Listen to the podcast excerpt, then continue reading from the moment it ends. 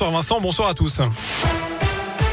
Et à la une, couvrez-vous, le froid revient. Trois départements d'Auvergne-Rhône-Alpes sont en vigilance orange, le Puy-de-Dôme, la Loire et la Haute-Loire.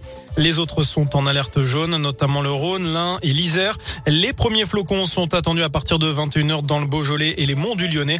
Méfiance sur les routes, ça pourrait glisser demain matin en réveil. La surveillance par hélicoptère d'une manif à Lyon le 20 mars 2021 était illégale. Le tribunal administratif de Lyon a annulé la décision de la préfecture du Rhône d'utiliser un appareil de la gendarmerie pour surveiller cette manif contre la loi de sécurité globale. L'hélicoptère étant muni d'une caméra permettant l'identification de personnes, la transmission des images et leur enregistrement, des données à caractère personnel qui ne doivent être traitées seulement en cas de nécessité absolue, même si aujourd'hui une nouvelle loi autorise eh bien la préfecture à avoir recours à ce genre de surveillance. En bref, la commune de Jon, c'est dans le Rhône, reconnue en état de catastrophe naturelle. Cela fait suite au mouvement de terrain lié à la sécheresse entre le 1er juillet et le 31 mars 2020.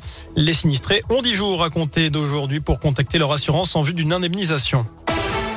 Malgré le retour du froid, la trêve hivernale prend fin. Ce soir, les expulsions locatives peuvent reprendre à partir de demain. 40 000 personnes sont menacées d'expulsion en France. Une manif était d'ailleurs prévue ce soir à 18h sur l'esplanade de Moncé dans le 3e arrondissement de Lyon. Du changement dans le classement des hôtels et des campings en France. Les efforts en matière de développement durable seront mieux valorisés à compter de demain pour l'attribution des étoiles.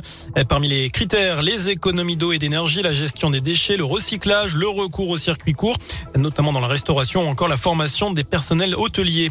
En foot, fin du suspense à l'Olympique lyonnais, le club officialise l'arrivée d'un nouveau joueur, le Brésilien Mateus Martins, dit TT, qui joue au Shakhtar Donetsk en Ukraine. Un renfort offensif jusqu'à la fin de la saison. Et puis en parlant de foot, ce soir, le quart de finale retour de la Ligue des champions féminines. Les Lyonnaises affrontent la Juventus Turin à 21h à l'OL Stadium. Lyon qui a perdu 2 buts à 1 au match aller. Merci beaucoup Sébastien.